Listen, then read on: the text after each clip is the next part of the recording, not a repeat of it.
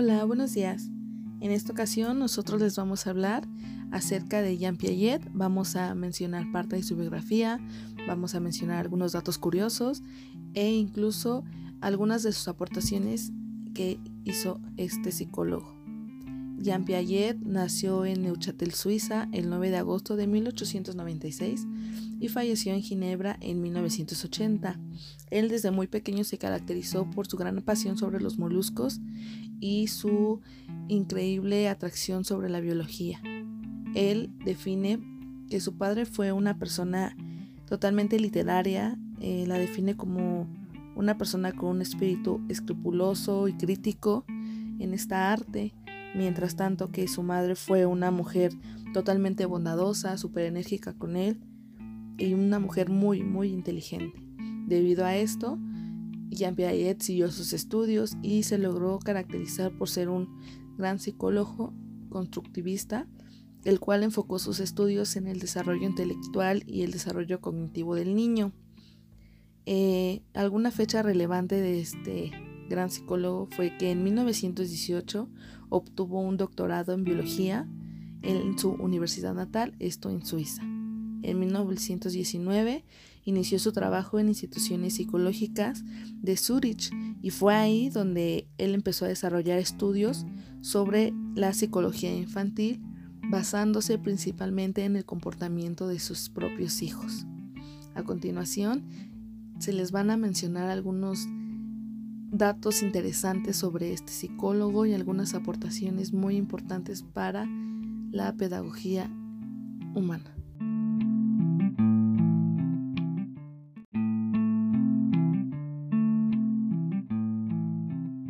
Para Piaget, la epistemología es el estudio del pasaje de los estados de menor conocimiento a los estados de un conocimiento más avanzados. Es decir, que el sujeto pasa de un nivel de conocimiento a otro no lo obtenemos solo porque sí y siempre tenemos de tener una base para conocer algo nuevo.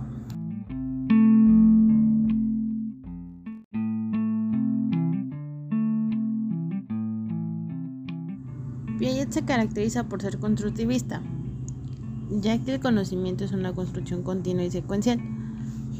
Piaget lo trata como una serie de etapas llamadas estadios, la primera es inteligencia sensoriomotriz, es de los 0 a los 2 años. Ahí el sujeto construye el conocimiento mediante objetos, espacio, tiempo y recurre, recurre a experiencias de tipo sensorial. En el periodo preoperatorio se da la adquisición del lenguaje y de las primeras representaciones de la realidad. Este se da de los 2 a los 4 años. Las operaciones concretas se alcanzan entre los 6 y los 7 años de edad. Hay una mayor consistencia del conocimiento. Las operaciones concretas afectan a los objetos manipulables por el niño. Tienen que estar ligadas al presente inmediato y que puedan ser utilizables en su vida. Y el niño tiene la capacidad de hacer operaciones mentales lógicas. Y por último, el estadio operatorio formal se forma a partir de los 12 años. El niño pueda, puede razonar con hipótesis, además de objetos. Formula conjuntos de explicaciones, conjuntos de explicaciones posibles para después someterlas a prueba.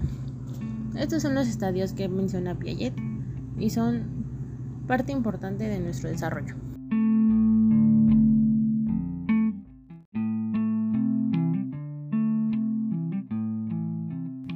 También era importante el concepto de esquema.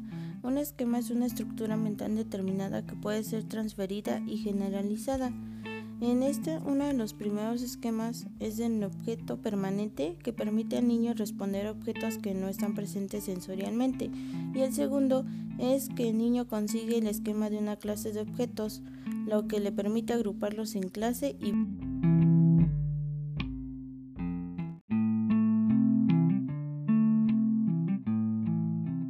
¿Sabías que Piaget es creador de varios experimentos? Te mencionaré algunos de ellos.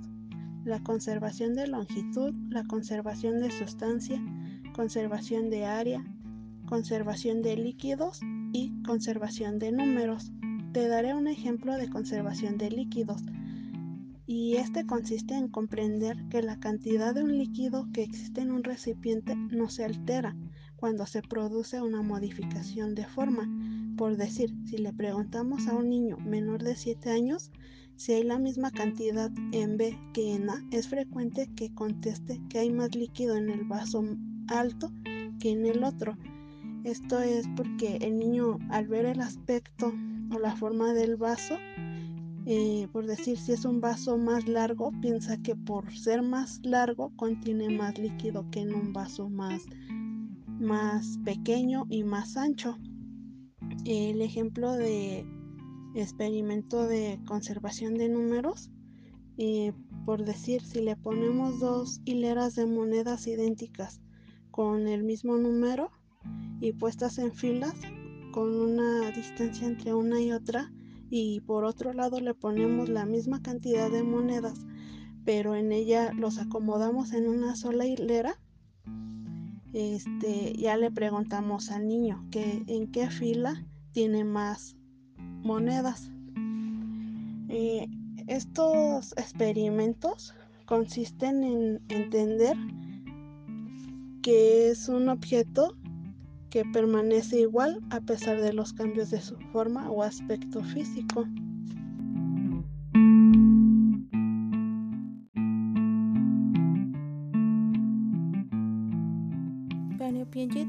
Importantes dos conceptos, asimilación y acomodación. Eh, asimilación es el proceso por el que los esquemas previos se imponen sobre los nuevos elementos modificándolos para integrarlos, y acomodación es el proceso por el cual se modifican los esquemas previos en función de las variaciones externas.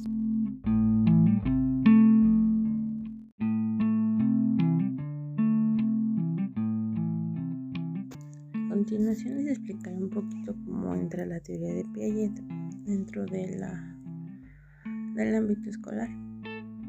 Para empezar, se tiene que conocer muy bien su teoría para poderla aplicar.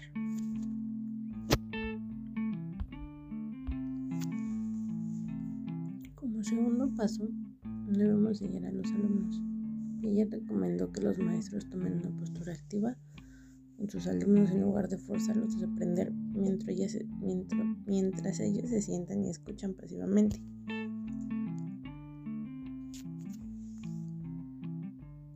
paso 3 se debe de animar a los estudiantes para que aprendan de sus pares.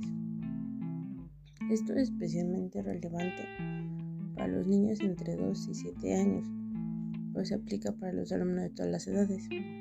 El aprender a escuchar atentamente y sensiblemente a sus pares y a respetar la variedad de puntos de vista les brindará beneficios de por vida a los alumnos, ya que distintos alumnos sobresalen en distintas áreas de conocimiento aprenden de sus padres también brinda una educación exhaustiva. Como paso 4, debemos de permitirle a los alumnos que aprendan de sus errores. Piaget creía que los niños desarrollan el aprendizaje sobre el mundo a través de la prueba y error. Los errores pueden ser frustrantes para los alumnos y maestros, pero trata de ejercitar la paciencia y la guía a los alumnos hacia una conclusión diferente. Los errores demuestran que el alumno está interactuando de manera activa con el mundo que lo rodea e intentando obtener ideas nuevas solo. Paso 5, debemos concentrarnos en el proceso y también en los resultados. En vez de enfocarnos solo en obtener la respuesta correcta, prestemos atención a los distintos pasos que llevan al producto terminado. Por ejemplo, durante una lección de arte, piden a los alumnos que anoten las distintas formas en las que se crean las pinturas.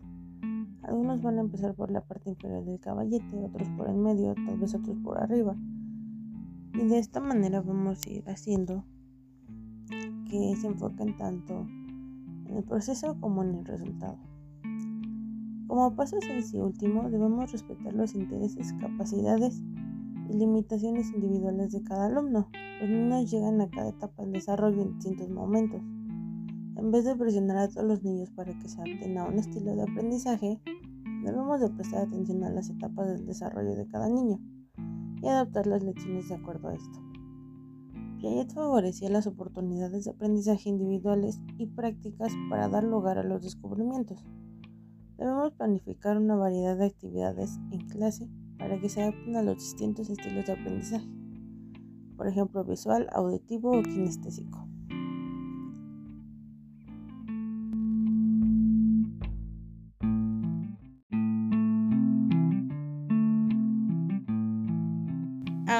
Les comentaré tres datos curiosos de Piaget. Uno es que su interés por la psicología nació gracias a la debilidad mental que tenía su madre. El segundo es que Piaget y Vygotsky no se conocían personalmente, pero en sus teorías conciben al niño como un ser activo y atento que constantemente formula hipótesis sobre su entorno. Y el tercero es que se consideraba a sí mismo un epistemólogo genético. Para finalizar, les diré dos frases de Piaget. Una es que el objetivo principal de la educación es crear personas capaces de hacer cosas nuevas y no simplemente repetir lo que otras generaciones hicieron. Y la segunda es que si un individuo es pasivo intelectualmente, no conseguirá ser libre moralmente.